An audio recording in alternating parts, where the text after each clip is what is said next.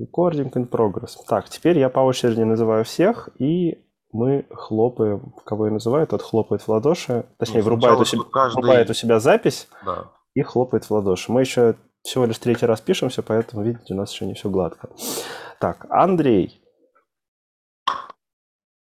Миша. Юра. Катя.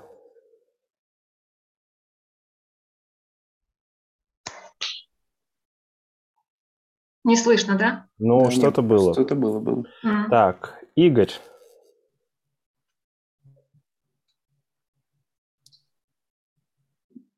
Игорь, ты хлопнул? Да, Ок, слышно не было, но надеюсь, у тебя было. странно. Ну окей, Вася.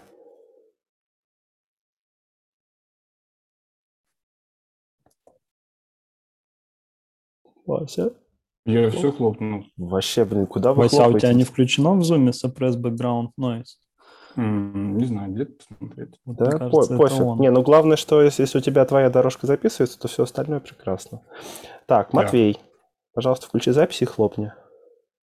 Да, Че? включил. Все, а хлопнул? Да. Ок. Он может тоже эти звуки... Окей, ладно. плане- Мы все похлопали, Юр, наверное, тебе придется там потом помучиться, но окей. Ну что, классическое погнали. Вот, всем привет, кто, наверное, нас будет слушать. Сегодня у нас э, новый такой состав. Как обычно, у нас есть эти дизайнеры Андрей, э, Юра, Катя, я, Миша Нозик и новый дизайнер бюро Матвей Рогов. Об этом мы как-то еще потом отдельно расскажем, что у нас Матвей делал.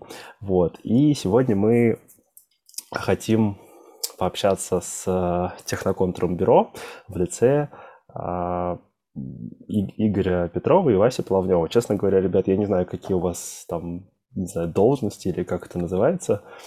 Вот, поэтому можете сами про себя сказать и скажите. Потому что я все время путаюсь, то, то ли Вася ведущий разработчик, то ли технический директор, то ли пополам. Я, сорян, не в теме. Вась. Сейчас уже, сейчас уже я технический директор, до этого был ведущий разработчик, но исполнял обязанности технического директора. Класс. Игорь? Ну, Скажи, я что- просто, просто разработчик. Ну, на самом деле, чудесный разработчик. Всякую магию творишь. Ок. А, и, собственно, мы решили пообщаться с Техноконтуром, потому что, ну, при том, что бюро не очень большое, и, казалось бы, мы там все должны друг про друга что-то знать, но как- как-то вот так получилось, и а, это моя боль уже, наверное, довольно давно, что у нас есть совершенно прекрасный, в моем, по крайней мере, представлении, те- техноконтур, который за- занимается разработкой а, ну, вот всяких внутренних продуктов бюро. Сначала это было, если я правильно помню, издательство и Мгм. книги, потом, что там, сайт и школа, да, Мгм. а потом вот, собственно, лекции и, короче, все, все, что сейчас прекрасного происходит вот, внутри продуктов бюро, это этим занимается техноконтур, и при этом для нас, дизайнеров, а, очень многое из того, что вы делаете, выглядит как, блин, что-то вообще... а, Ну, во-первых, мы про многое не знаем, что что-то происходит, а то, что происходит, оно выглядит как какая-то черная магия. Вот, и ну, это просто очень интересно, по крайней мере, мне узнать. А во-вторых, кажется, что было бы очень полезно. Поэтому очень давно хотелось с вами вообще как-то пообщаться. Все время что-то урывками было. Там иногда с Васей, Васей мы с тобой пересекались, что-то Мгм. обсуждали. А вот прям так обстоятельно не получалось. Раз у нас теперь есть такие подкасты, можно совместить приятное с приятным и, и самим узнать, и другим рассказать, типа похвастаться. Вот. И хочется попытаться сегодня ухватить э, две темы. Не знаю, успеем мы или не успеем. Может быть, потом сделаем сиквел. Поговорить про как раз, что вообще за техноконтур, что за, э, как, как у вас там что устроено, кто у вас там есть и что клевого происходит и что вы, может, там интересного можете рассказать. А второе – это то, что нам, там, дизайнерам, ребятам, да и мне тоже интересно, это взгляд ваш э, на всякие отношения, взаимоотношения дизайнеров и разработчиков, и вообще в проекте, что происходит и так далее. Вот. Mm-hmm. Ну, собственно, даже не знаю, какой первый вопрос задать. Может быть, э, вот, собственно, не знаю, расскажите хотя бы, кто у вас там есть для начала, кто как к вам попадает. Ну, смотри, у нас супер крошечная вообще команда по меркам там, других компаний, по меркам аутсорса или там других дизайнерских компаний. У нас очень мало разработчиков. У нас всего пять человек. Это я, Игорь, мы вдвоем тут как раз. Есть еще Нина по общению, Аня и, и Леша Наумов. Ага. Ну, как он попадает? Игорь расскажет сам, как он попал.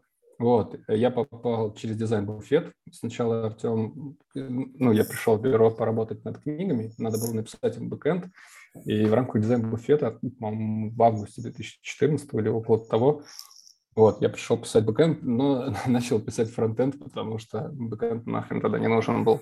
Вот. А, Аня пришла к нам из школы, она долгое время работала в деканате, потом, ну, что-то у нее поменялось, как-то она там думала, думала, передумала и решила перейти в разработку. Вот, мы помогли ей э, освоиться вообще, помогли ей там подтянуть какие-то нужные технологии, чтобы все это плавно перешло, чтобы она знала хотя бы вообще, на чем мы пишем, что нужно изучить в первую очередь. Вот, и уже чуть больше года она с нами работает. Все замечательно. Алеша Наумов тоже пришел к нам из школы, но он именно выпускник школы. Если не ошибаюсь, у него был какой-то классный дипломный проект, что-то там с Телеграмом, с ботами. Леша, Леша был мой студент, это был какой-то... А-а-а. Я, кстати, забыл вот, еще включить трансляцию экрана, потому что, собственно, то, что я транслирую, мы потом воткнем прямо в видосик подкаста. А, вот, и сейчас, раз уж включил, можно, пользуясь случаем, пойти посмотреть. Леша был мой студент, это был какой-то выпуск... Э, какой же Десятый. Десятый, да? Да, это был... Да, и ребята сделали... Да, они сделали вот Вон, сервис. да, сервис мотивации людей, Switch, продолжатель И это, по-моему, как раз был Telegram-бот. Да-да-да. И Леша, Леша, когда выпускался из школы, а, он вот в этих выходных анкетах написал, что хочет работать в бюро и вообще через три года видеть себя директором по разработке бюро. Вот, Артем показал мне его эту штуку анкету, и я подумал, что надо с ним пообщаться. Да, а, это вообще было очень интересно, что Леша... И для меня это было неожиданностью. Он как-то вроде во время диплома не подавал никаких знаков, что он хочет быть разработчиком. Просто типа, вот я умею и хочу сделать бота. А потом mm-hmm. так фигакс, и, и мне Артем это тоже рассказал, что вот он, оказывается, хочет быть разработчиком, охренеть круто, потому что Леша mm-hmm. был очень такой классный, позитивный, то есть у меня было все время ощущение, что у них там, mm-hmm. ну, как бы в дипломе происходило какая-то полный трэш, ну, как обычно бывает в дипломных проектах школы, то есть там ничего не успевалось и так далее, но Леша все mm-hmm. время был такой на позитиве, прям вообще. Вот он и в бюро точно так же работает, какой бы трэш, угар и адок не происходил, он все время на позитиве, все время счастливый и чему-то радуется. Угу. Это очень здорово. Угу. И кто, о ком я еще не сказал, Нина Попченя. Нину нам вообще порекомендовал Илья Бирман, за что ему огромное спасибо. Они вместе с Ниной делали, по-моему, мобильную версию Игеи. И она просто поразила его тем, насколько внимательно и дотошно она относится к тому, что сделано. Собственно, бюро она работает точно так же. Это, наверное, самый внимательный и самый дотошный разработчик из тех, с кем я когда-либо работал. Угу. Вот, да. Получается, что два человека у нас так или иначе связаны со школой, либо выпускники, либо работали в школе. А, два человека через буфет, это я и Игорь, и Нина, которая нам порекомендовала Илья, потому что она с ним работала до этого. Ага. Но э, Тут, наверное, будет а, справедливо еще сказать. Мы, в принципе, этого касались в предыдущем нашем эпизоде. История о том, что ну, довольно часто не, некоторые предыдущие разработчики к вам тоже попадали вот так, типа, это, как сказать, а, ну, переходили, короче, к вам. Была Маша Попова, которая теперь Серова, был Юра Мазурский, который сначала был дизайнером бюро, и был Андрей Ерес. Да, как Андрей был редактором, дизайнером, он что-то долго ходил, Андрей прям очень хорошо поработал. Ну, он на самом деле был даже скорее таким типа помощником э, руководителя больше. Угу. Вот. Андрей, да, был такой уникальный человек, который, во-первых, еще ухитрился единственный, по-моему, вообще за все время а, существования школы бюро, э, он был студентом это, Артема, вот, и он делал какой-то сайт про вот этот а, гидрограф. гидрограф. Да-да-да, гидрограф. Вот. И он единственный, короче, ухитрился получить допуск не в последний день, там, не за пять минут до защиты угу. или еще что-то такое, буквально там чуть ли не за неделю до. Угу. Вот. Это был такой, да. По-моему, никому такого не удалось повторить еще. Угу. Вот. И что приятно, сайт до сих пор работает и, судя по всему, даже собирает какую-то актуальную информацию. Класс. Так, ну, круто. Ну, хорошо, а расскажите тогда даже... Не, погоди, так тебе самое интересное, это Игорь не рассказал. Как он О, Игорь, прости, пожалуйста. Да, я что-то... Это... Игорь, давай ты. Давай. Ну, не знаю, интересное нет. Я, в принципе, в IT оказался случайно. Вот, а и какое-то время там поработав в небольшой веб-студии разработчиком, там увидел сначала сайт Бирмана, потом сайт бюро, там советы, вот это вот все. Ну и в какой-то момент просто написал письмо Артему, причем я писал, что хочу быть дизайнером, но угу. как бы там оценивался свои навыки более или менее трезво и сразу написал, что типа там хоть кофе носить условно. Ну, то есть какой-нибудь совсем ерундой заниматься, качаться. Вот. Ага. Ну, и не мог не написать, что у меня есть разработческий бэкграунд, чтобы как-то шансы, может, свои повысить. Ага. И мне уже ответил, да, Вася, мы поработали какое-то время. А это какой год был? Не знаю, 19 может. О, ну то есть относительно недавно, если не помню, да. в галактических масштабах мерить. В галактических масштабах точно недавно. Ага. Так, ну, а теперь самое такое... Сейчас, погоди, так, самое интересное, что Игорь пришел работать и, ну, в дизайн-буфете, и самая первая задача, которая ему досталась, это был пейбар. То есть что-то невероятно сложное и невероятно такое а, показать алгоритмически накрученное. Вот, и он прям даже не почесался, не заметил всей этой сложности. Не, в буфете у меня первая задача какая-то была с письмом что-то там собрать. Причем это был не фронтенд, да, это да, да. было это, Ruby. Это, это, это были рельсы, да, и мы там собирали с письмо о новых комментариях, которые получают у нас модераторы и авторы советов. Вот, это была первая маленькая задача. Но идея в том, что в буфете эта работа построена типа, в три этапа. Если мы присматриваемся к человеку и хотим ему взять бюро, то мы сначала даем ему какую-то маленькую задачу, потом среднюю задачу, потом большую задачу, которая уже там несколько недель занимает. И вот в качестве большой задачи у тебя, по-моему, как раз шел прибар.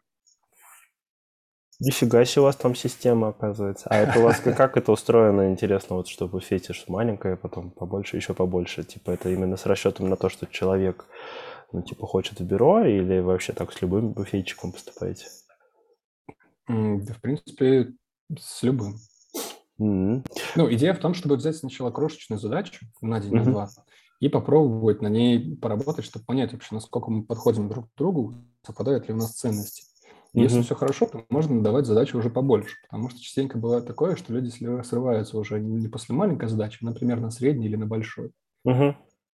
Тут надо, кстати, наверное, объяснить, возможно, даже для некоторых присутствующих, э, что есть такой дизайн-буфет.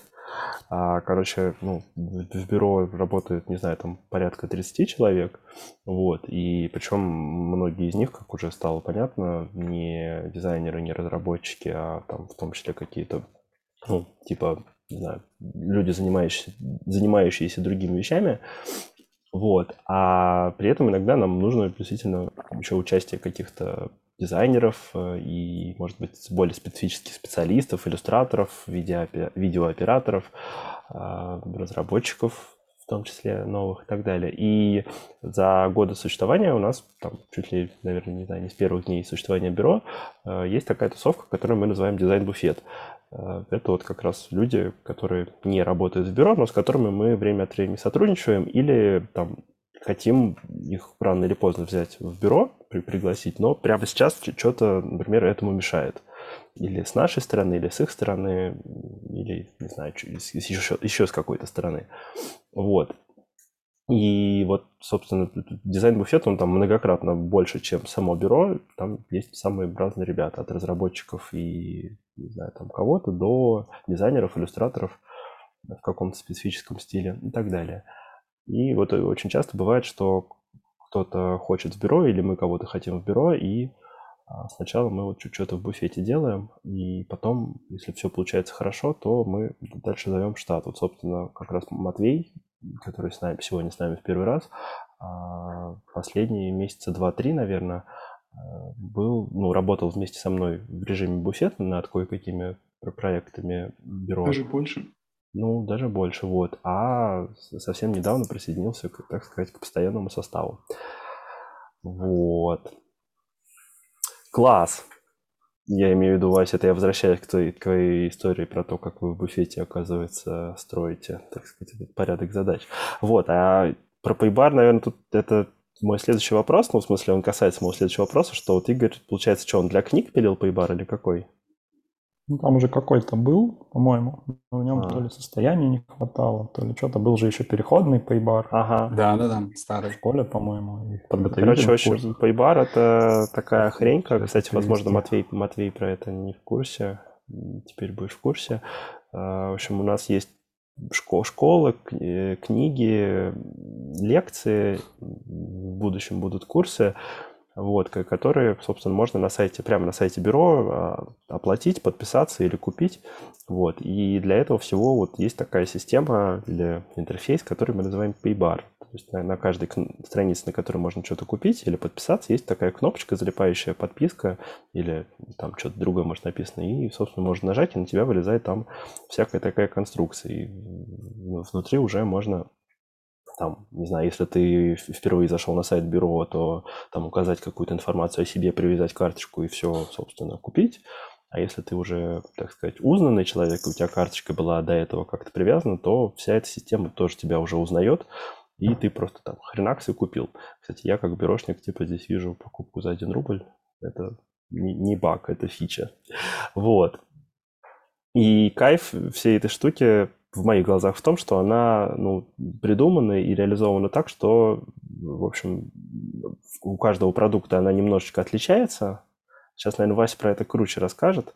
Вот, но у каждого продукта она немножечко отличается, но при этом под капотом там все равно какие-то общие технологии, какие-то модули, и все это клево работает, а не куча независимых каких-то штук, которые разваливаются на любой чих. Вот. А, Вася, я не наврал? А, нет, я вот на это и хотел обратить внимание, что Игорь там, с этой большой задачей столкнулся с пейбаром. Сложность пейбара в том, что это ну, не какой-то конкретный интерфейс или какой-то конкретный экран. Это пачка mm-hmm. экранов и связанный с ними поток, как это лучше назвать, user flow, поток, короче говоря, алгоритм и процесс переходов между этими экранами. Вот, идея в том, что Paybar – это такой общий, общий, общая конструкция, общий такой поток переходов, э, я не знаю, кликов, состояний, вот, а, в котором просто заложены какие-то дырки. И вот эти дырки мы просто заполняем в зависимости от продукта. То есть э, общий процесс вообще исполнения, процесс покупки, он абсолютно одинаковый для всех продуктов бюро, которые связаны mm-hmm. с Paybar.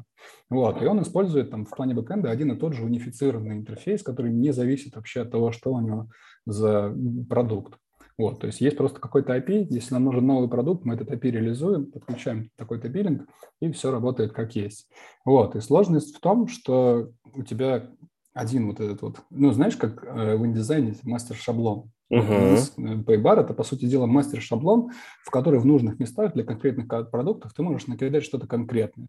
А uh-huh. в целом он один и тот же. То есть независимо, что мы продаем, там, лекции, школу, подкурсы, книги, у тебя всегда будет экран покупки, вот на который ты сейчас смотришь, у тебя будет экран а, с лицензией, с отменой, у тебя будет экран в подарок, который после этого переходит в экран успеха. Это то, что ты, ну, когда мы тебя поздравляем с покупкой. А экран успеха, соответственно, он переходит в два других состояния. Либо снова экран покупки – если ты хочешь подарить, подписать кому-то еще.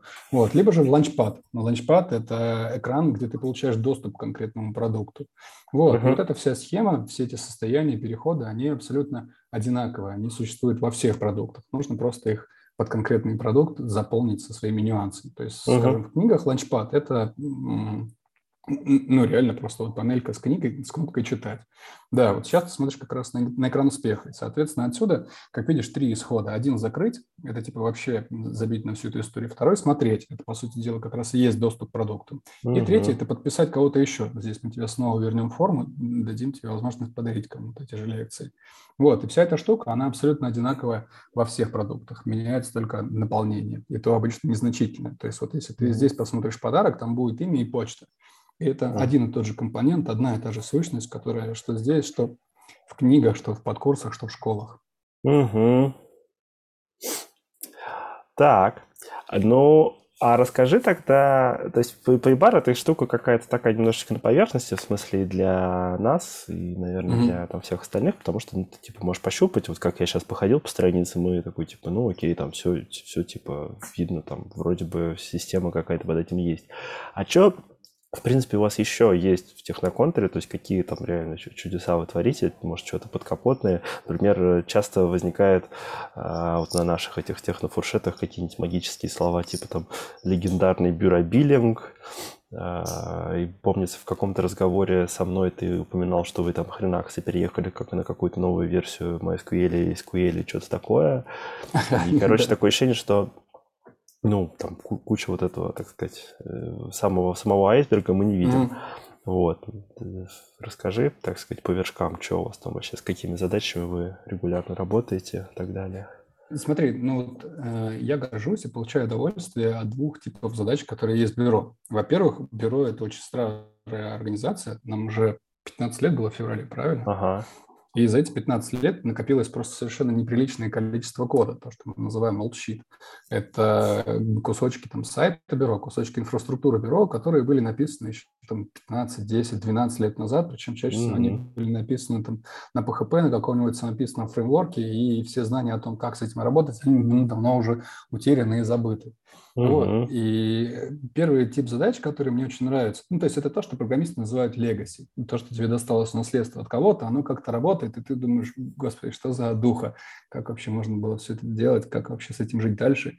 И можно впадать в депрессию и жаловаться там в Твиттере, что вот у нас полным-полно легаси, надо все взять и переписать с нуля. Ага. Вот, но я не сторонник подхода переписать с нуля, я сторонник прогрессивного улучшения. И, соответственно, Э, мы частенько делаем такие штуки, ну, которые вроде как никому не заметны, но нам самим как разработчикам очень сильно облегчают жизнь. Мы всякие старые подсистемы сайта заменяем на новые. Или наоборот что-то апгрейдим в них, или достраиваем рядом с ними что-то такое, что помогло бы нам там все следующие задачи сделать быстрее, там, ну, то есть увеличить скорость разработки. Например, uh-huh. Ну, там, это было несколько лет назад, когда у нас не было вообще единого интерфейса к списаниям. Uh-huh. Вот, и нам приходилось там, ну, использовать какие-то корчи или всякое такое. А, мы выстроили рядом штуку, которая называется бюрокасса. Это, по сути дела, там а, микросервис, там, с каким-то API, который использует все остальные наши биллинги, все остальные штуки, которые продают какие-то продукты бюро. Uh-huh. Вот, и это отдельный сервис, написанный там на новых, на нормальных технологиях, покрытый тестами, э, довольно защищенный в, в плане того, что там есть ограничения по IP-адресам, э, там делаются регулярные бэкапы, бэкапы эти все шифруются, подписываются, мы регулярно мониторим, что бэкапы эти работают, что они действительно uh-huh. восстанавливаются и всякое такое.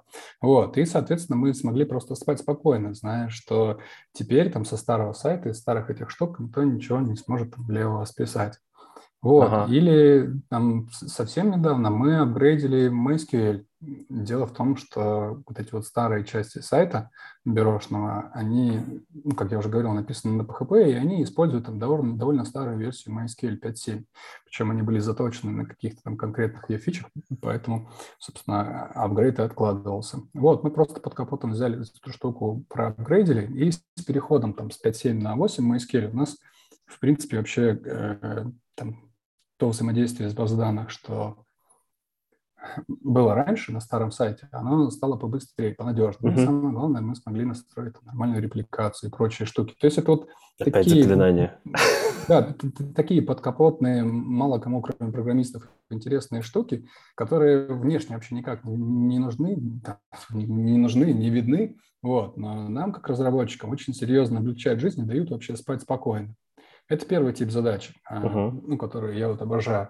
А вторая эта история – это когда мы делаем какие-то изощренные, прикольные технические решения. Чаще всего это начинается с того, что Артему приходит что-то в голову, э, почему-то ну, там, большая часть этих клевых идей чаще всего я краду просто у Артема. Ага. Ну вот сходу могу рассказать о двух. Например, а, у нас есть лекции, а есть коллекции. Угу. Вот, коллекция – это типа подписка на все лекции, которые вышли или когда-либо выйдут в бюро. И угу. когда ты покупаешь эту коллекцию, тебе приходит письмо квитанция. Вот, в этой письме квитанции есть красивая обложечка. И эта обложка, она составляется из обложек тех лекций, которые входят в эту коллекцию. Они чуть-чуть повернуты, да, вот точно такая же обложка. Угу. Вот, и, ну, хочется эту штуку все автоматизировать, поставить на поток, чтобы лекции мы выпускали там 100-500 штук в, час, и чтобы картинка в этой квитанции, она, она собиралась автоматически. Вот, но чтобы собрать такую штуку автоматически, можешь, Миш, пожалуйста, показать отдельный кавер какой-нибудь э, лекции? Ну, например, того же Ильяхова, просто страничку. А, ну давай. Сейчас рядышком открою.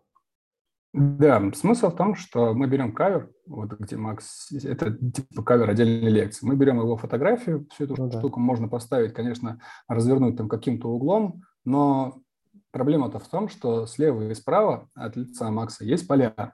И, соответственно, чтобы эта картинка стала красиво, нужно определить, где у Макса лицо, и поставить эту картинку так, чтобы лицо его было строго по центру. Вот в этом вот варианте, когда все не чуть-чуть повернуты. Вот он ниже uh-huh. тебя виден, где лекции, где все лекции, баннер, uh-huh. перебивка. Uh-huh. Вот. И чтобы решить эту задачу, мы взяли Face API, это там, крошечная API на JavaScript с натренированными всякими нейросетями, который умеет по изображению определять, где у человека лицо и его координаты. Вот, и, соответственно, мы решаем эту задачу с помощью нейросети и алгоритмически. То есть мы, когда угу. строим эту обложку, строим эту картинку для квитанции этих всех лекций, мы проходимся по всем этим каверам, определяем, где на этом кавере у человека лицо, вот, компенсируем на вот этот градус поворота, который у нас есть, и, соответственно, лицо получается примерно по центру, и все аккуратненько. Вот с таких вот штук. Подожди, а вы градус поворота у вас, он тоже участвует в уравнении как-то прям, да? Э, да, потому что тут же, видишь, не только градус, но еще и перспектива. Нет, нет, нет, я имею в виду, что понятно, что это влияет, но то есть вас, я не знаю, это там вот этот ваш искусственный интеллект это прям учитывает или вы как-то Нет, лучше? искусственный интеллект работает с плоской изображением, с плоским а. изображением, но искусственный интеллект тебе скажет, где находится координаты лица, где его левая, правая граница. А. Вот. А, а дальше тебе нужно в CSS всю эту штуку повернуть, правильно, с учетом угу. перспективы, и, соответственно, обновить background position, то есть смещение для твоего фона э, по лицу. Вот, и он же как раз считается с учетом там всяких, э, с учетом как раз 3D-трансформации, перспективы и угла вообще, на который мы всю эту штуку поворачиваем. Uh-huh.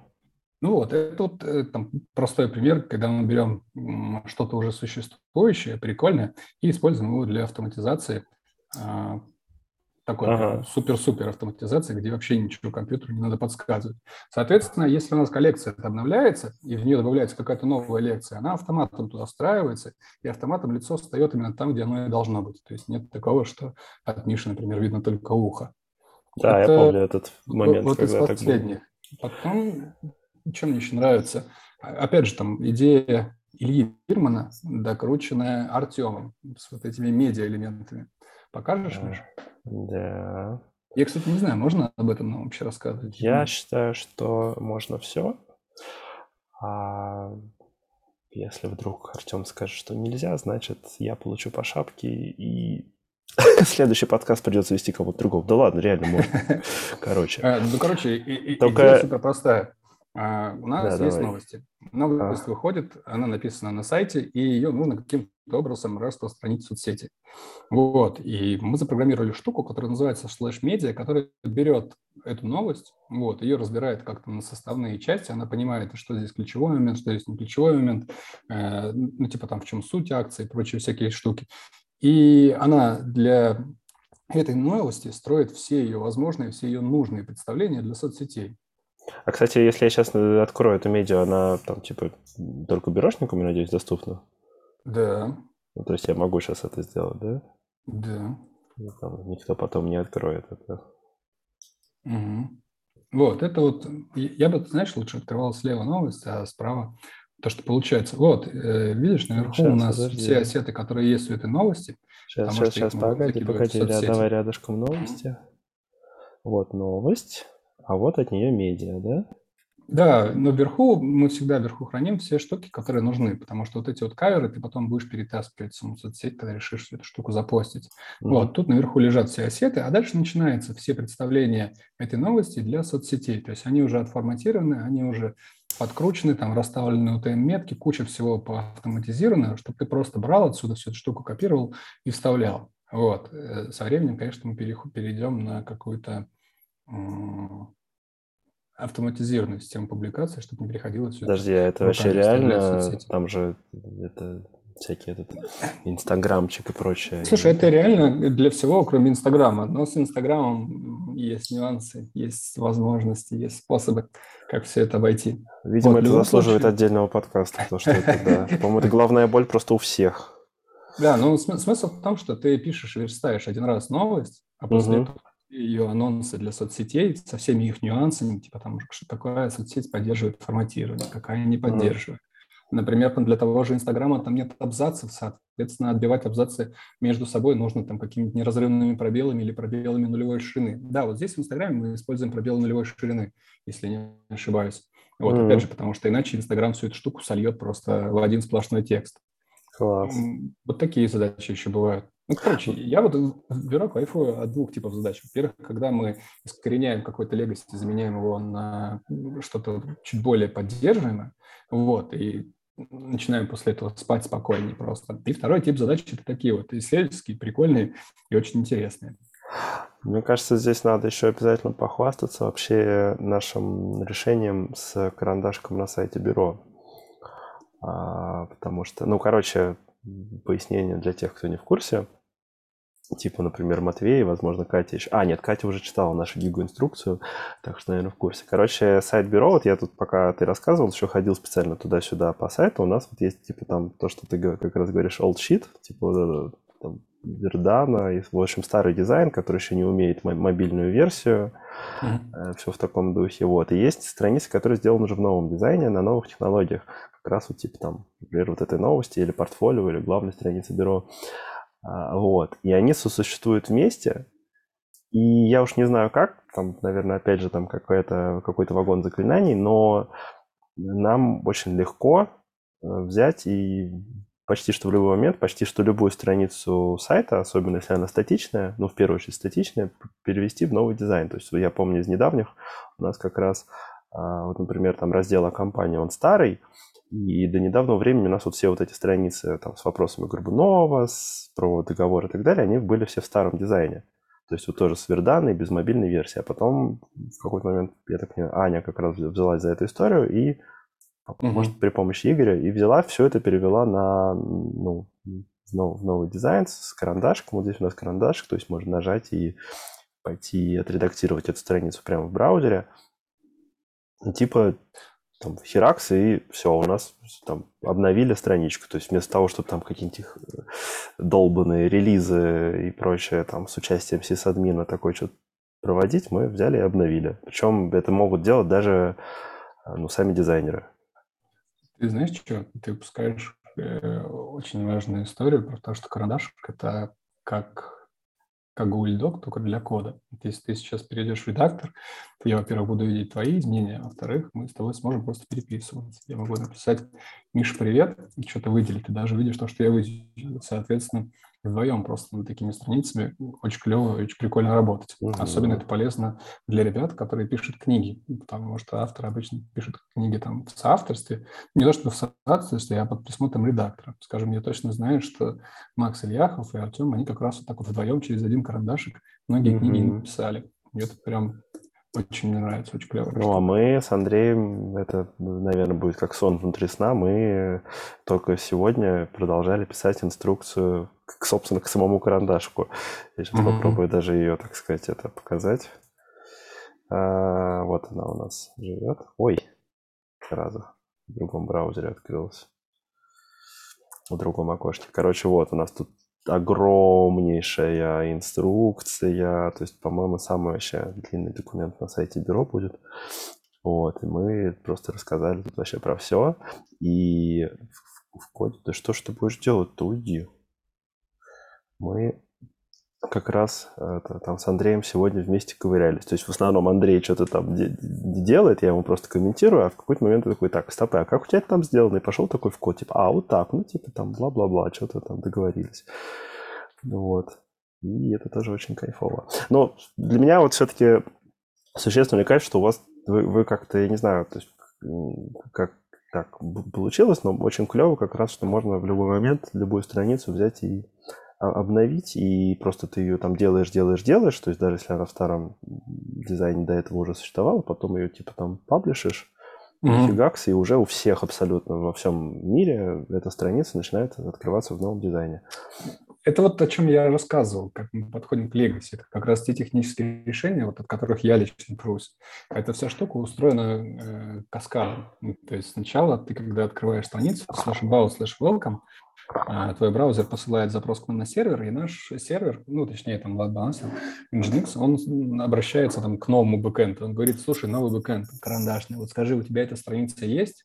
Если есть, то мы ее отдаем. Все хорошо, ты видишь новую версию. А если новый бэкэнд скажет, типа, нет, чуваки, этой страницы у меня пока нет, возможно, на старом бэкэнде, то мы пойдем в старый бэкэнд, который там у нас на PHP, на всяком волчите, uh-huh. и оттуда достанем тебе эту страницу.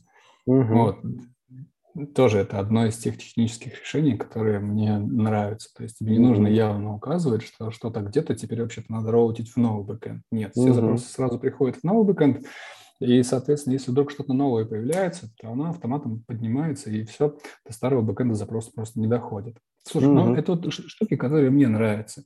Я уверен, что у Игоря и у остальных ребят вообще другой подход, другой взгляд и другие интересные вещи. Ну, я не знаю насчет вообще, но это...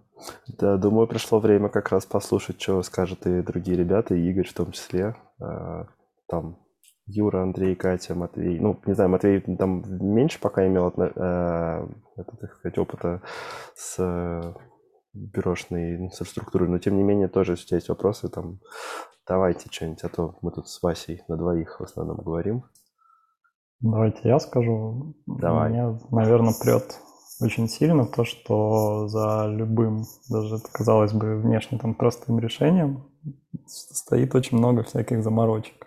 То есть даже из того, что мы обсуждали, там тот же Paybar, он же выглядит как простая полоска с одной большой зеленой mm-hmm. кнопкой. Но для того, чтобы он так выглядел, а, внутри применяется огромное количество всяких хитростей, потому что ситуаций, ну, как бы состояний пользователя может быть огромное количество. Да, вот, Нужно кстати, я вспомнил предзаказ там какой-то еще. Очень заморочено там все показывать. То есть вот эти вот точечки в номерах карты, они в какой-то момент могут там не влезать. И мы их чуть-чуть где-то поджимаем. То есть это количество точек, по-моему, да, динамическое. Там вот э, компьютер, планшет и телефон слева, да, у каждого продукта же мы рекомендуем разные девайсы. То есть это uh-huh. книги мы такие показываем, а там для каких-нибудь подготовительных курсов, там компьютер с доступом в интернет, ну или что-нибудь такое. Угу. И таких нюансов очень много, то есть если приглядываться. Или даже вот в страницах на карандашике. То есть мы их переверстываем, вроде для чувака как бы мы перевели, ну точнее для чувака, который приходит э, извне, мы перевели там страницу в старом дизайне на новый дизайн. Ага, изменились там шрифты, чуть-чуть э, кегель стал больше. Но на самом деле это все проходит очень большой арт direction, и куча всяких неочевидных моментов еще меняется параллельно, которые помогают все сделать э, реально классно, реально типа, замороченный, продуманный дизайн. Ну вот я Потому из последних что... таких... Да, извини, пожалуйста, ты говори. Потому что, да, если просто там переводить, все равно получится какие-то компромиссные ситуации, угу. как-то оно все встанет не так, как могло бы встать в идеале, все равно угу. это все причесывается еще сверху. Это Я вспомнил вот из последнего, это классная история как раз с анимацией. Это когда, помнишь, ты, короче, это, наверное, пояснение нужно будет для, в том числе для дизайнеров, ну, для некоторых, что у нас э, наш карандашик, вообще синтаксис, он позволяет делать всякие клевые анимации по прокрутке. То есть ты там не сидишь бесконечно что-то кодишь, а там буквально 3-4 строчки кода, и у тебя там всякие штуки начинают вот, там, вести себя клево по прокрутке, как ты им прикажешь. Вот. Но, тем не менее, там этот какой-то код временами очень запутанный. Вот, например, здесь Андрей взял, сам накодил какой-то параллакс, который очень клево, плавно работает, но выглядит это, блин, вот типа вот так. И грубо говоря, да даже супер прошаренный чувак не, не сходу в этом разберется. И вот Игорь, ты недавно как раз же делал, то есть обращался, ты сейчас делаешь это дюдю-веду, не против, если я покажу? Показывай. Вот, там же типа какой-то вагонище. Давай я скажу. Там Давай. Людиведа, она сильно выходит за рамки. То есть у нас есть книжный движок, который ага. умеет обычные книжки. Вот. А в какой-то момент стала задача научить его вот таким книжкам, то есть в которых от обычных книжек очень мало всего. Тут прям сюжеты, всякие анимации, хитрые, сложные. Здесь, например, ну, тупо кадры сменяются, а где-то есть более такие угу. хитрые составные анимации. И да, обычный синтаксис, который уже был в карандашике, он получался ну, монструозный. То есть это все на нем сделано, потому что надо было делать. Угу. Но человеку со стороны в это вникнуть очень сложно. Поэтому, да, мы тут чуть-чуть хотим подкрутить вот, весь и итог, чтобы я сделать просто... весь код более... Пояснение, наверное, для ребят, что Игорь пришел там с идеей, он сначала пришел, говорит, давайте там сделаем какой-то, ты придумал, да, типа там графический редактор от анимации, что можно было бы прямо здесь там типа что-то двигать, да, вот, но потом вот как раз в процессе обсуждения родилась гораздо более, более клевая идея, типа ну, которая позволила бы всю вот эту анимацию там, продолжать ее управлять с помощью кода, но сам этот код ну, научить быть гораздо более умным, чтобы все это было очень круто. Ну, короче, гораздо удобнее стало бы. Вот, а потом, то есть это мы вроде бы придумали с тобой и с Васей, да, на, на, на встрече, вот когда это был, помнишь, это был какой-то вторник, что ли, да? Mm-hmm. Типа вечер. Вот. А потом на следующий день был технофуршет, и Артем еще сверху это заполировал еще какой-то идеей там про группы или что-то такое было, да? Ну, да, там были мысли про всякую вот, и, связанные Да, я, я прям, прям теперь жду, не дождусь, когда эта штука появится. Не знаю, когда, но, по-моему, очень круто. То есть, что приходится... Удается такие штуки изобретать, а не, там, типа, делать Ready э, Mac ради одной анимации. Вот. Так. Что еще тебя радует? Скажи. Не знаю, все. Все хорошо. Да нет, типа, я как-то не выделяю, мне в кайф всем подряд заниматься. И, тут, и я успел позаниматься в бюро всем подряд, собственно. То есть последний тут год, наверное, я занимался книжными штуками. Ага. Там просто такая долгая, большая работа. А из интересного до этого, не помню, было прикольно, мы делали регату. Угу. Это такой школьный рейтинг, раньше он О, был, насколько блин, я помню, точно. в Google. Причем ага. это очень красивая штука, да. на мой взгляд, до нее вообще там три с половиной человека долистают, потому что она в самом дне Ой, а, надо огромной длинной школьной страницы. Набор. Да, надо ага. насыщенный какой-нибудь. Угу. Вот, и там тоже было интересно, то есть там технические СВГ, но из-за вот этих всяких кучи разных бюрошных заморочек с тем, как должны работать ховеры, с тем, как все должно там, э, как это должно все работать, да, скругляться, адаптироваться, там тоже угу. очень много пришлось делать хитрых решений. Угу. Вот, ну, прикольная визуализация получилась, наглядная и явно веселее, чем Google Doc. Ну, это всяко. Ну, кстати, до этого же был не Google Doc, а был, был просто этот матрица портретов, типа просто расставленная. Теперь, да, можно прям поглядеть историю изменений. А Google Doc был просто типа по ссылочке, а теперь все вместе. Не, это...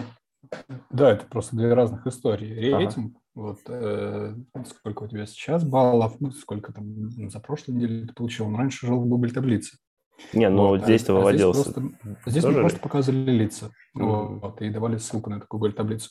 Mm-hmm. Эта история тоже мне очень нравится, потому что она и под капотом довольно сложная. Мы считаем всю эту штуку по неделям, правильно учитываем срывы, не срывы дедлайнов, умеем учитывать не дисциплины, а всякие там случайно появившиеся баллы, потому что в процессе обучения ты можешь получать баллы, которые влияют на твой рейтинг. Не обязательно а, именно за счет самого обучения, за счет того, что ты сдаешь тест или выполняешь какие-то задания. Ты можешь поучаствовать, например, в «Кто студенте», в журнале «Кто студент», там, выпустить интервью, что-нибудь отредактировать, за это ты получишь баллы. Плюс ты можешь закончить подкурсы и уже идти с каким-то повышенным баллом. Вот, угу. и все эти штуки здесь учтены, все это аккуратненько работает и правильно скругляет баллы. Да, это кайфно. А из таких последних еще штук, которые меня самого очень торкают, то, что мы, это, ну, как бы... Ой, кстати, кто студент, что-то сломался. Ага, что-то не влезает. Ну, ладно. А, это была история, в которой как раз там больше рулил э, а, вот Андрей, который сегодня с нами со стороны дизайна, и а, Аня, которой сегодня нет. А, это история про обертки браузеров. Короче, сейчас я уже не смогу показать. В общем, у нас на сайте часто используются вот эти Блин. Короче, вот э, нам нужно какие-нибудь скриншотики показывать, и мы очень давно еще, когда впервые обновили сайт бюро, это был 2017, по-моему, год, ну, типа 5 лет назад, мы придумали, что будем Значит, это не ставить уже просто скриншот как, как PNG-шку или там JPEG, типа, чтобы была прям обертка, как, вот, типа, как я заскриншотил. А мы будем сам само содержание браузера как бы показывать внутри нарисованной силами верстки шапочки вот такой. Вот. По-моему, до, до этого такого еще, ну, то есть в то время такого еще никто не делал. Вот. И мы придумали так делать, и это было очень клево удобно, потому что до этого, значит, блин, все скриншотики на сайте бюро были разные, потому что у всех разные браузеры, кто там как заскриншотит, не знаю, может, чуть-чуть перекрасит, хрен знает. Вот, и теперь унифицировалось. Но Почему-то так получилось, что тогда мы это сделали немножечко криво, мы ре- реализовали эти шапочки через всякие SVG-шки, которые в нашем любимом Safari на маке коцались. Там все время что-то не совпадали какие-то краешки, вылезали какие-то зубчики, прочее, прочее, прочее.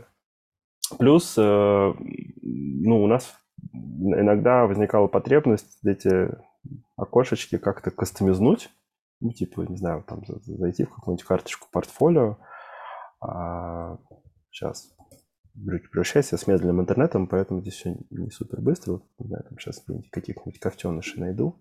Вот. А, здесь хоть, хоть хочется сделать, ну, мы сделали в результате не серые окошечки, а вот такие аккуратненькие сирененькие, которые дружат с дизайном карточки. Вот. И, в общем, там какое-то время назад, там пару-тройку недель назад а, Андрей с Аней выкатили большой апдейт, они научили, то есть сделали все эти окошечки на новые технологии и еще научили кучу всяких штук. Я не помню, по какому адресу у нас, Андрей, это живет э, история про браузеры? Uh, project, браузер, скриншот. О, и, короче, у нас теперь есть прям дофига всяких способов оформить окошечки браузеров. Причем ребята еще, меня это прям отдельно радует, что эта страница не просто для того, чтобы потестировать, как что выглядит сначала, мы для этого ее использовали, а ребята еще ее превратили сразу в инструкцию. То есть здесь прям рассказано, что какие бывают модификаторы, как управлять цветами. И при этом здесь еще дохрена тоже примеров. Видите, страница длиннющая. Рядом с каждым примерчиком обязательно показано, типа, как он сделан, то есть в какой в нем используется модификатор и так далее. Просто можно брать и копировать и использовать себя. Вот, это тоже очень кайфово. И в этом смысле интересно как раз, как у вас устроено организационно такие штуки, потому что вы как-то успеваете и пилить там мега фичи, типа медиа, карандашка или что-то такого, ну, когда там прям весь э, техноконтур что-то пилит по частям. И вот параллельно, значит, успеваетесь э, и вот какие-то такие штуки, типа оберток браузера подкручивать, а, а еще при этом, как очевидно, во всякой технической истории что-нибудь иногда ломается, значит, и там в режиме поддержки надо что-то еще, какие-то вопросы разруливать. Я помню, ты мне рассказывал про вот эту историю с бассейном, Угу. Мне кажется, что можно это рассказать всем, потому что даже я, может быть, что-то там упустил. Сейчас, ну, во-первых, с браузерами все не очень хорошо, вот с теми, на которые ты сейчас смотришь под капотом, потому что под капотом там тоже SVG, и mm в него пришлось понаставить всяких хаков и костылей, чтобы эта штука работала одновременно и в Safari, и в Chrome. Потому что у Safari есть большая проблема с масштабированием SVG-шек, то есть, несмотря uh-huh. на то, что ты SVG говоришь, типа ширина 100%, вот, э, он может не дотянуться до краев, например, на пиксель на 2. Вот, это кажется, что это полная ерунда, и типа с этим можно было бы жить, но глаз за это цепляется, и спать потом нормально не можешь. Ага. Вот, и поэтому Safari нужно эти SVG-шки деформировать. Ты в этих SVG-шках прям онлайн-атрибутах говоришь, preserve aspect ratio non. Ты Safari говоришь, типа, все, чувак, больше не следи за, за пропорциями, чуть-чуть эту штуку дорастяни на один пиксель. Соответственно, у тебя заусенец этот уходит, формально у тебя пропорции у шапки уже не те, вот, но выглядит у нас все прекрасно. Класс. А с другой стороны, у нас есть прекрасный хром, который по какой-то причине, например, э, не может нормально посчитать маску, считает ее в 0,0, и, соответственно, изображение вообще не появляется. Эту вот штуку мы смотрели с Аней как раз во вторник. Вот. И единственное решение, которое помогает спасти эту маску, чтобы она себе пересчитала, это как-то стронуть браузер. Вот. Ну, в качестве стронуть это можно например, его чуть-чуть присадить, чтобы произошел вот layout, там, reflow. Подожди, что, что с ним сделать? Э, стронуть я называю это. Это когда ты браузер принудительно заставляешь пересчитать вообще ну, там координаты, всю геометрию сайта. А, вот, соответственно, можно, например, самый простой способ достичь этого – это чуть-чуть шевельнуть окошко браузера, чтобы у тебя произошел ресайз. Когда происходит Ага. ресайз, браузер вынужден все пересчитать, потому что у тебя новая геометрия, новый viewport, относительно которого надо сайт показывать. Ага. Вот, а, а мы вышли из этой штуки изящно с помощью CSS. Мы триггерим этот рес- ресайз из CSS уже после того, как сайт загрузился. И э, вот это тоже отдельная история, которая мне нравится ну, в работе в бюро, что там, в компаниях, в которых я работал до этого, чаще всего на этот пиксель, на этот заусенец все забили бы, Ага. потому что он виден только в Safari, только на ретине, да и как Ага. бы хрен бы с ним. А в бюро мы дожимаем такие штуки до 100%, и потом приятно просто самому смотреть на эту штуку без единого заусенца, без таких штук, за которые глаз цепляется. Ага. Еще стоит, может, сказать, зачем были эти маски, которые сбрасывались в 0.0, потому что это, в Расскажи, принципе, расскажи. О, о том же. А я не уверен, я просто не следил именно за этой задачей, доделали ли эту штуку. Ну, Но вообще она про правильное скругление. Да, по О, да. Про Бирману, так называемый. То есть на самом деле все, весь этот геморрой с масками, чтобы вот эти вот уголки у браузеров, они там не через бордер радиус скруглялись. Я просто не уверен, они, по-моему, были в мобиле сделаны. Мобиле, Ну, знаешь, да, я не следил. Нам надо Ну, не- давай, ну, давайте я что это? скажу. Я, я скажу, просто я немножко в теме. Да, пробовали делать вот эти плавные скругления по Бирману, вот, но в результате в результате мы это решили пофлексить и от них отказаться, потому что там Ауч. в результате все слишком сложно с ними. Мы эту штуку сделали в других местах. Так, так, так, Андрей, ну-ка, записывай. Да, А это про, про страницы лекции. Там была долгая история, где мы делали геометрически правильный iMac, по-моему. Да, это там, нет, там iPhone тоже был, на самом деле. А, iMac тоже, потому что ты его как-то там хитро сверстал, я И, и iPad еще, да. Короче, вот такие заморочки классные. Так вы, значит, нашли решение, так может все-таки... А хотя нет, погоди, у вас там Ну, проблема если была- бы Там было пропорции, можно... наверное, фиксированные. Там, там да, у вас там про- фиксированные Мгм. пропорции. Ой, я не туда попал. М, Ну, короче, да.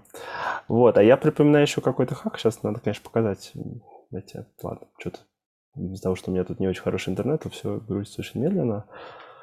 А, короче, что-то была история с этими браузерами, как раз потому что э, действительно там а- Андрей и Аня работают на винде, и они половину багов, которые в Safari, в смысле, вылезали только в Safari, они не могли, в принципе, увидеть, и они мне приносили, что-то показывали. Ты, наверное, вот про, про вот это все, да, говорил?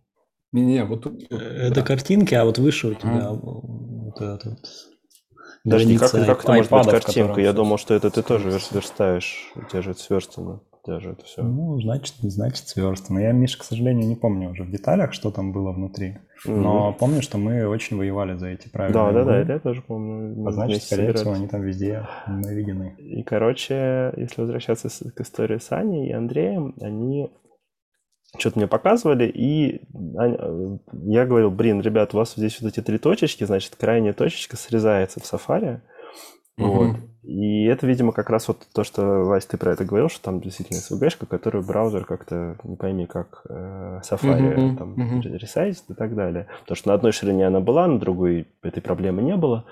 Вот. Я не знаю в результате, до чего вы дошли, ну, то есть какой в результате решение осталось, но я помню, что Аня, блин, чуть ли там не в 11 вечера такая говорит, я придумала. Она просто взяла Мгм, эту SVG-шку, у мгм. нее добавила немножечко здесь это, там, грубо говоря, пустой пиксель.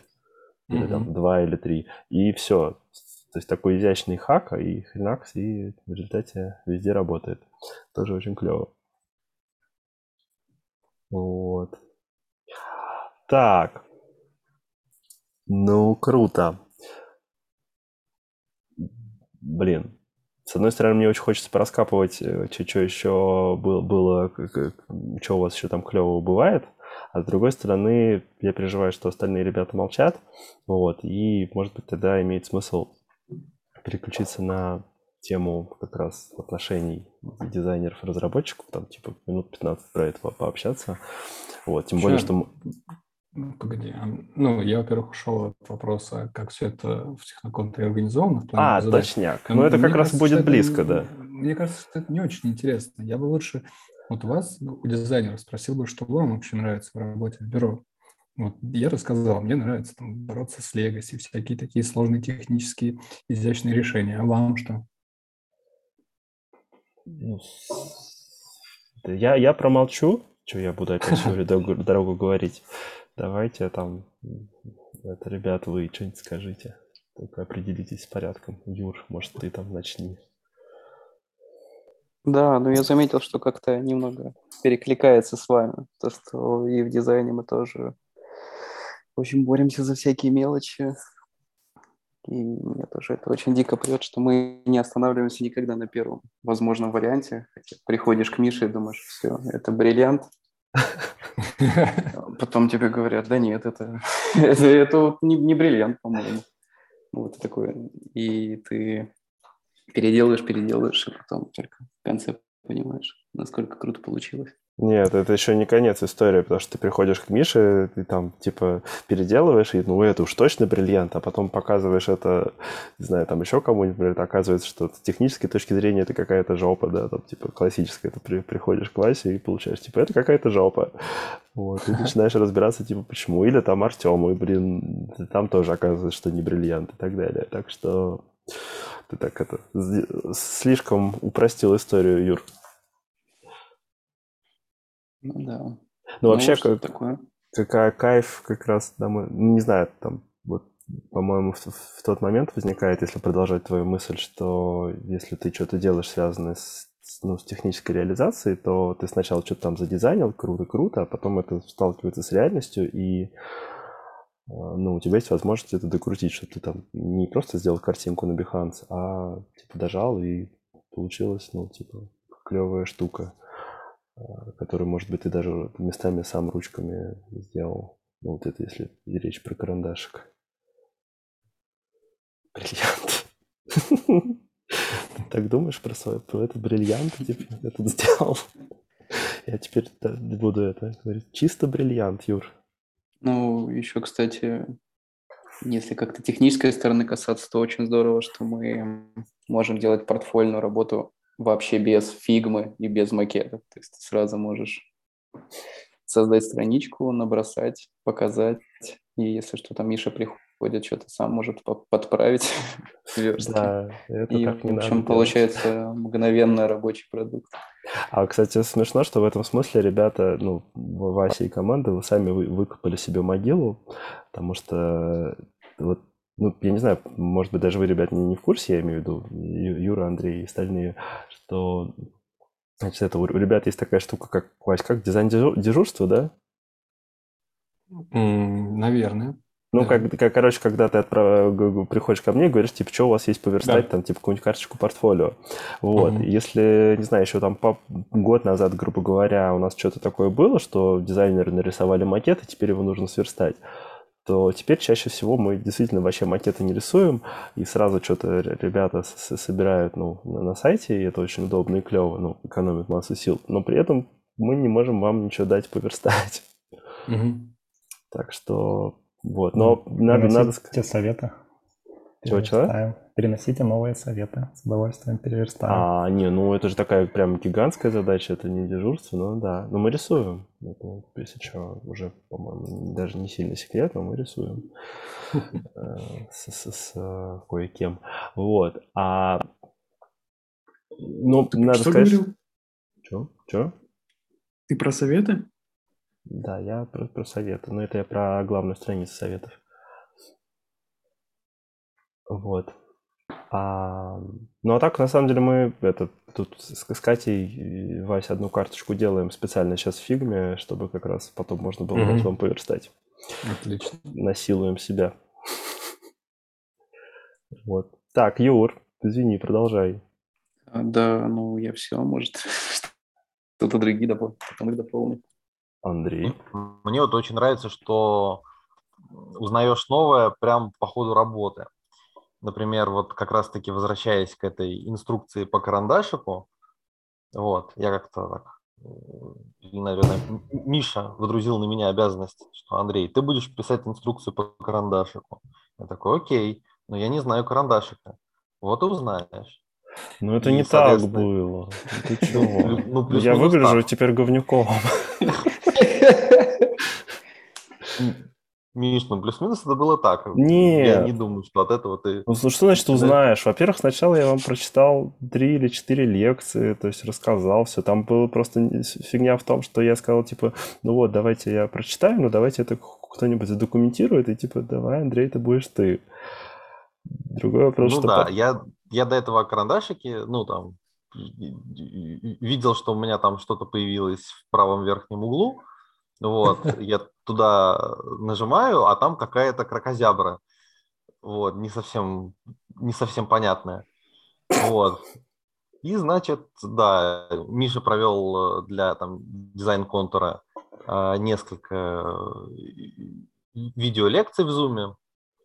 Вот. И я по этим лекциям начал, э, как сказать, наращивать какое-то мясо в инструкцию. Так нет, Вот. там же было, как я вот в тот момент, когда я был говнюком, как раз заключалось в том, что сначала я думал, что да, просто надо сделать конспект лекции, и будет круто. Но когда ты его сделал, я такой пришел и говорю, блин, Андрей, это все что-то не то, ну типа не бриллиант. И после этого как раз э, пошла речь именно про инструкцию прям. Вот. И вот как раз именно в этот момент ты вроде как сказал, что я типа ничего не знаю, и я тебе ну, уже сказал, типа, ну вот как раз Да, будем и- разбираться и узнаешь. Да, и весь кайф в том, что я пишу инструкцию про карандашик на карандашике, и по ходу в нем разбираюсь. И сейчас я, в принципе, ну там, плюс-минус, все, что в инструкции есть, я неплохо знаю. Вот, это кайф. Угу. Миша, Миша прям умнимен. В смысле? Ну, ты смотрел сериал этот, э, «Неуязвимый»? Сериал? Да, это мультипликационный сериал, по-моему, Netflix, 8 серий у него всего в первом сезоне. Он про чувака, который зовут Омнимен. Вот, он на самом деле инопланетянин, но он живет у нас на планете и людей защищает. И лишь в последних сериях, сейчас осторожно, спойлер вообще, происходит твист. Оказывается, что он с другой планеты, он вообще там Вильтру, Вильтрум или как-то так он называется, вот. И они пытаются строить вообще межгалактическую империю, и на самом деле он на Земле не для того, чтобы всех их защищать, а для того, чтобы всех их тут уничтожить. И сын, которого он все, все предыдущие семь этих э, э, серий воспитывал, вот, рассказывал ему про карандашик, он говорит, типа, чувак, мы с тобой должны эту планету прямо сейчас уничтожить. Окей. Не, ну, инструкция, которую Андрей собрал, она очень крутая. Мы к тебе, мы ее к тебе отправим на ревью скоро. Да. Вот. Так, Андрей. Что еще?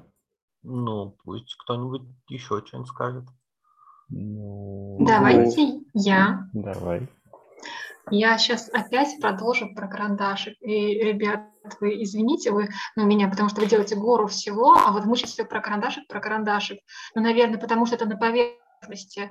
То, что там внутри, мне, не, мне вот лично ну, не видно, а карандашиком я напрямую пользуюсь. И вот у меня навыки верстки и разработки как бы минимальные, а когда я верстаю в карандашке, я чувствую себя немножко всесильной. Я понимаю, что я могу, я вижу результат, и это офигенно, это здорово.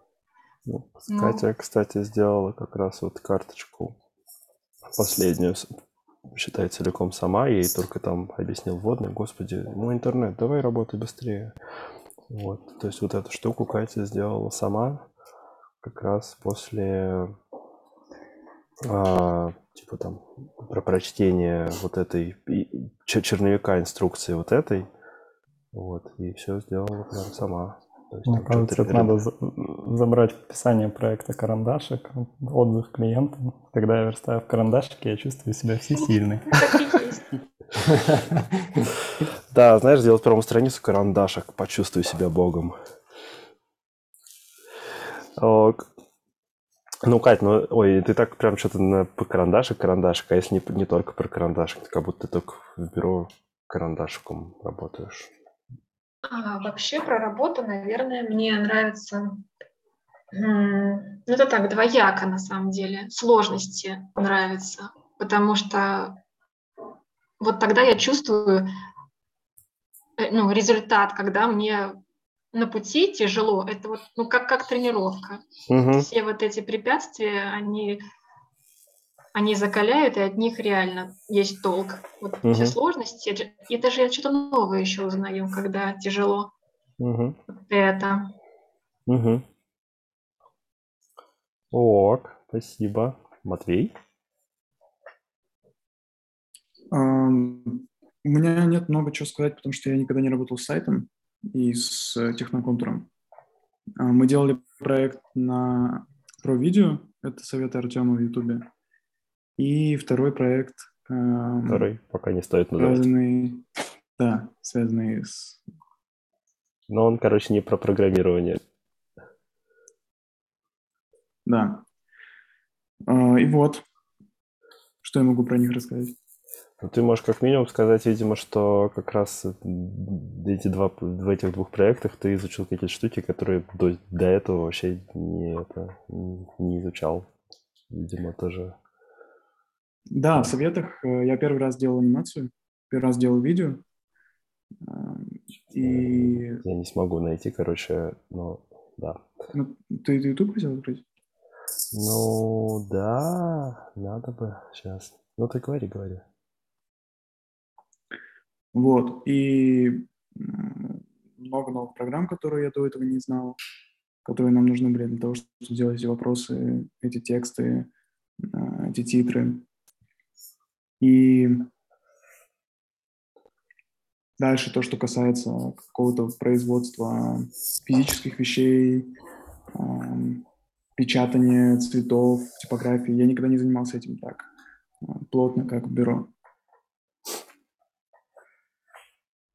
В общем, Вась, вот так, видишь, у нас, видимо, главный кайф в том, что мы это, узна- узнаем что-то новое и от- и открываем новые вершины перфекционизма. Ну Я, да, кстати, еще вспомнил штуку. Ой, Давай. простите. Давай, чё? Но м, ты ее уже проговорил частично, что в бюро на самом деле меньше народу, чем в всяких крупных конторах. И Ага. это накладывает ограничения, с которыми очень интересно работать. То есть тут не получится уже сидеть и полировать реально все там год. То есть надо все выпускать. То есть бюро думает там про деньги, про бизнес, и разработчики, они тоже про это. Мгм. И это очень прикольно, потому что учит концентрироваться все-таки на том, что реально полезно. И вот там, сколько я работаю в бюро, я потом все равно встречаюсь с ребятами там, из какого-нибудь Яндекса. Там приоритеты вообще немножко другие, потому что у чуваков просто ресурсов столько, что хватит завалить весь мир, кажется, разработчиками. Мгм. Вот, и это очень любопытно. Там, в плане выбора технологий, в плане выбора подходов там, к обучению новичков, например, и всего Мгм. такого. Прикольная штука. То есть тут такая тактика малых отрядов какая-то у нас получается. М. Я что-то, кстати, в этом смысле вспоминаю, когда мы делали а, сайт вашего репетитора. А, Ну, а ваш репетитор это, считай, э, профи, то есть не тоже такая большая ко- компания, не Яндекс, конечно, но тем не менее. Вот, и на- над, над од- одним сайтом, вот этим, с этим проектом, там работала, по-моему, команда разработчиков, там были разработчики, тестировщики, фронтендеры, бэкендеры, короче, что-то вагон людей, ну, реально там точно больше, чем Техноконтур, и при том, что они все были очень приятные, клевые ребята, явно болели за дело, но вот у них главная была история, что как-то мозги были так устроены, им- было очень тяжело вот с фиксированными дедлайнами. И мне, мне кажется, это действительно, то есть вот эта беда, ну или не знаю, не беда, а просто какая-то особенность больших компаний, и вообще, в принципе, многих, наверное, других компаний, что типа, всегда можно там, типа еще попилить. И вылилось это в то, что вот мы какое-то, то, что было сделано с участием бюро, какая-то итерация, вот она там длилась, типа, два месяца, мы за это время сделали, по-моему, раза в полтора больше, чем ребята потом еще делали, не знаю, там полгода. Может быть, конечно, там был какой-то бешеный бэкэнд. А Вот. Я почти уверен, что это было связано с тем, что они просто, ну, типа там крутили, крутили, крутили, вот именно из- из-за этой некоторой неограниченности а, ресурсов. Вот. Так что я поддерживаю.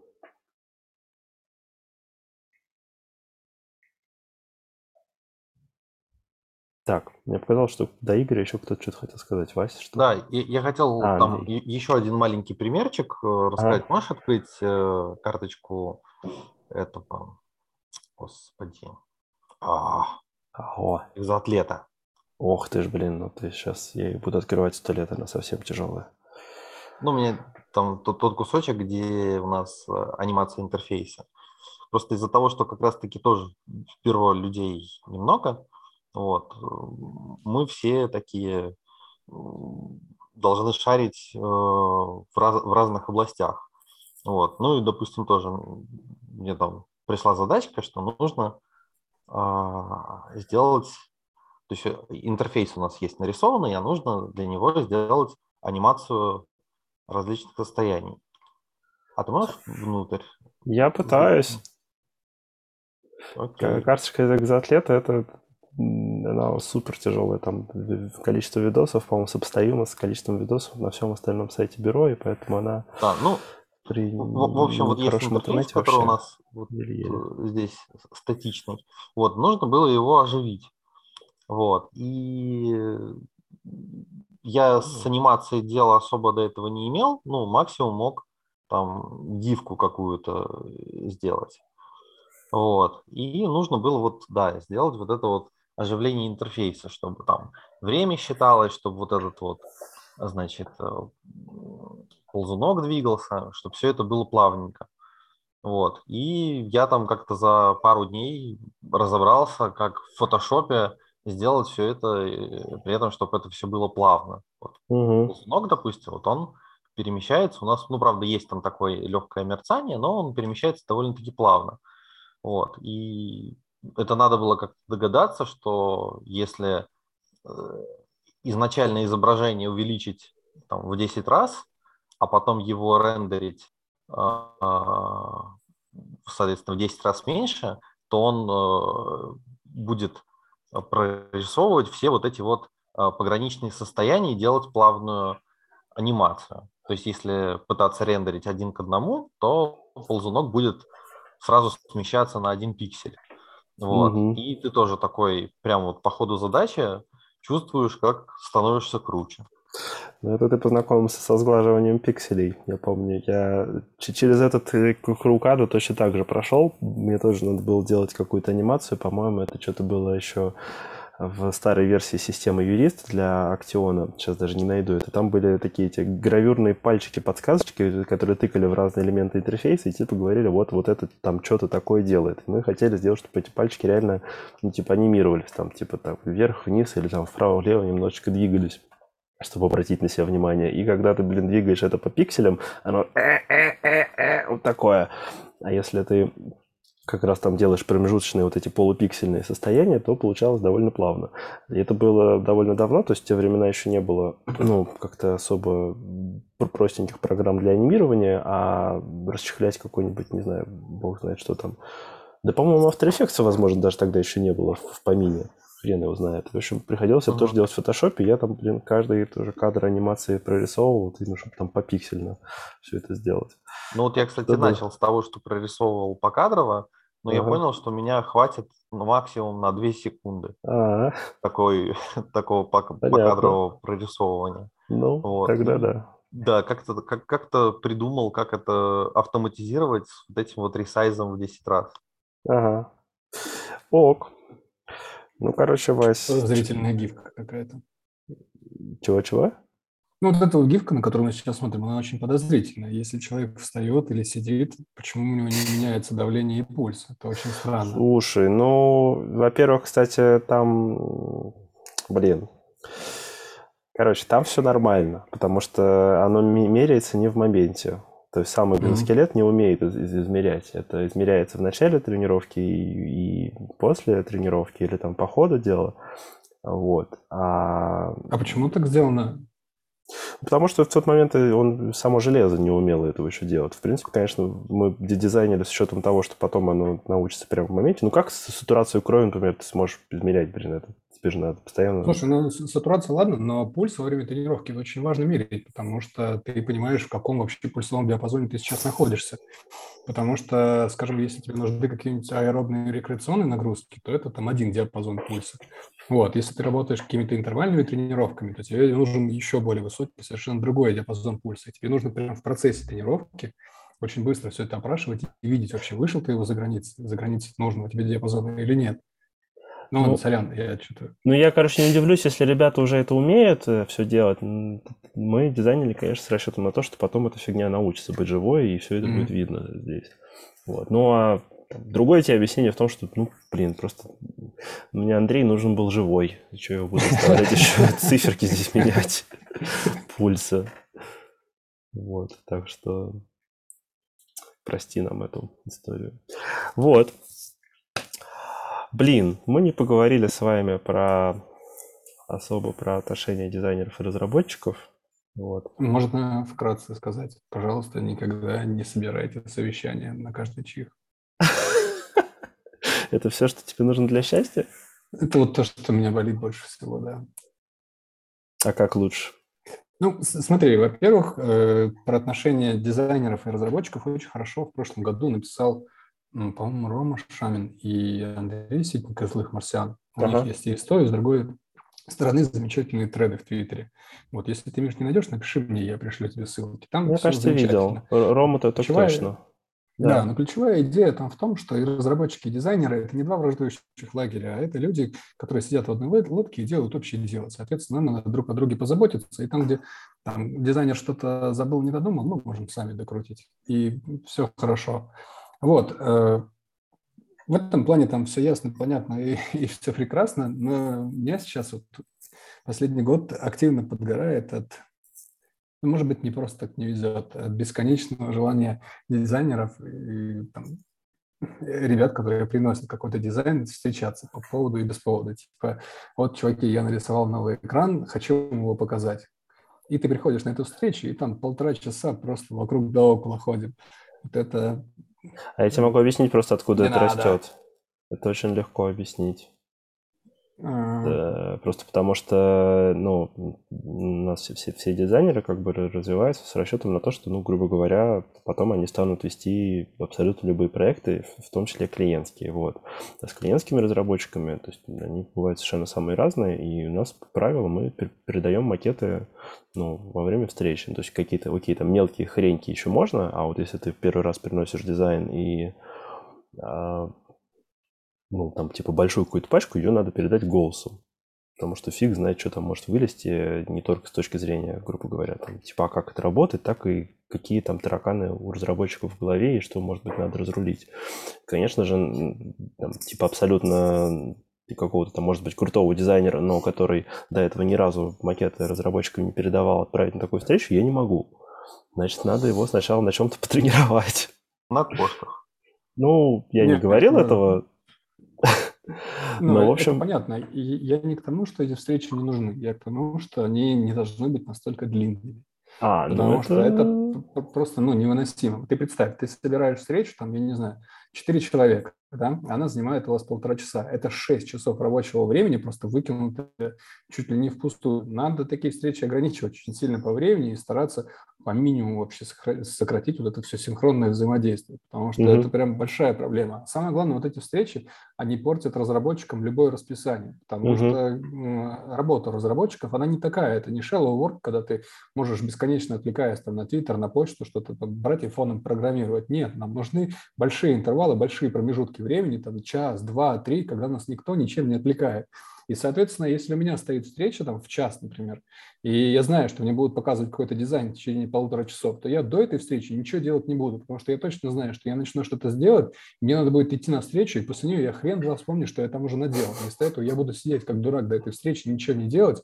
После встречи я еще час буду отходить вспоминать, что я вообще планировал сделать. И лишь потом, ближе к вечеру, что-то да сделаю. Ну, про это есть еще отличный доклад у этого, у Джейсона Фрида «Why work doesn't happen at work». И там точно такая же история. Бесконечные совещания огромные, они ну, не нужны. Мгм. Нельзя так людей мучить. Ну, значит, нам надо будет обсудить и придумать, как с этим быть. Вот, потому что это действительно довольно интересно.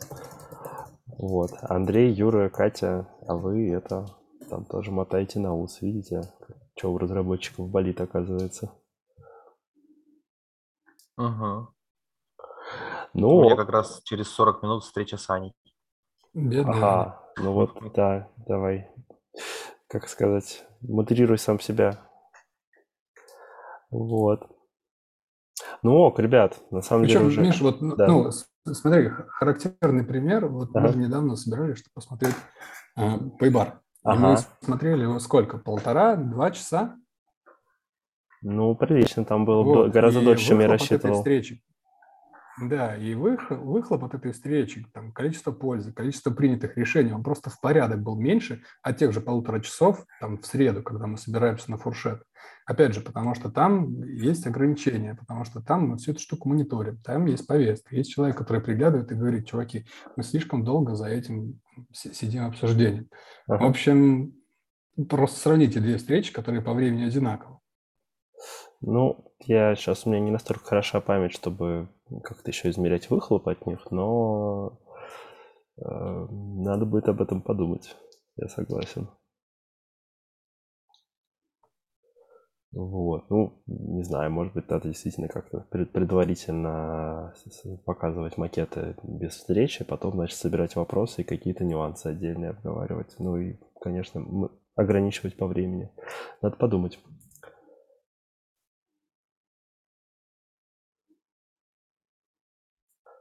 Так, э, а все здесь? Что-то все замолчали. Мгм. Ага. Да, все здесь. Ну ладно, ребят, давайте на самом деле попрощаемся уже почти полтора часа. А, мне кажется, надо будет потом будет еще придумать и пообщаться еще разок вместе. Не знаю, подкаст или не подкаст, а, по-моему, в любом случае интересно. Вот, и это, я еще надеюсь, что мы отдельно позовем к нам Аню с Ниной, чтобы Мгм. с ними, с ними тоже пообщаться, по-моему, будет прикольно узнать их, их взгляд на все вещи тоже. Вот. Че, спасибо. Предзаказывайте Спасибо. нашу Спасибо, книгу. что. О, да, книга классная. Надо будет на нее ссылочку поставить. Дайте, дайте, под конец покажу. покажу книжку. Божественная Она рекламная интеграция. Да, книжечка. Куда же без книжечки? Она очень классная. Я очень хочу, чтобы она вышла. Мы все Потому для что- этого делаем. Да. Знаешь, Когда, было бы круто, когда? если бы мы могли в книге продать рекламу. Следите И- за новостями Да, на можно сайте бюро. сказать, прошу, напишите нам. Подожди, рекламу чего? Ну, если бы мы в книге могли бы продать рекламу, я бы сейчас сказал Порше, обязательно напишите нам. А, я понял. Ну, слушай. Ха. Вот. Ок, спасибо всем. А, пойдем монтировать. Ха-ха. Спасибо, что позвали. Ну, счастливо. Давайте. Счастливо. Спасибо. Пока. Пока. Вам. Пока-пока.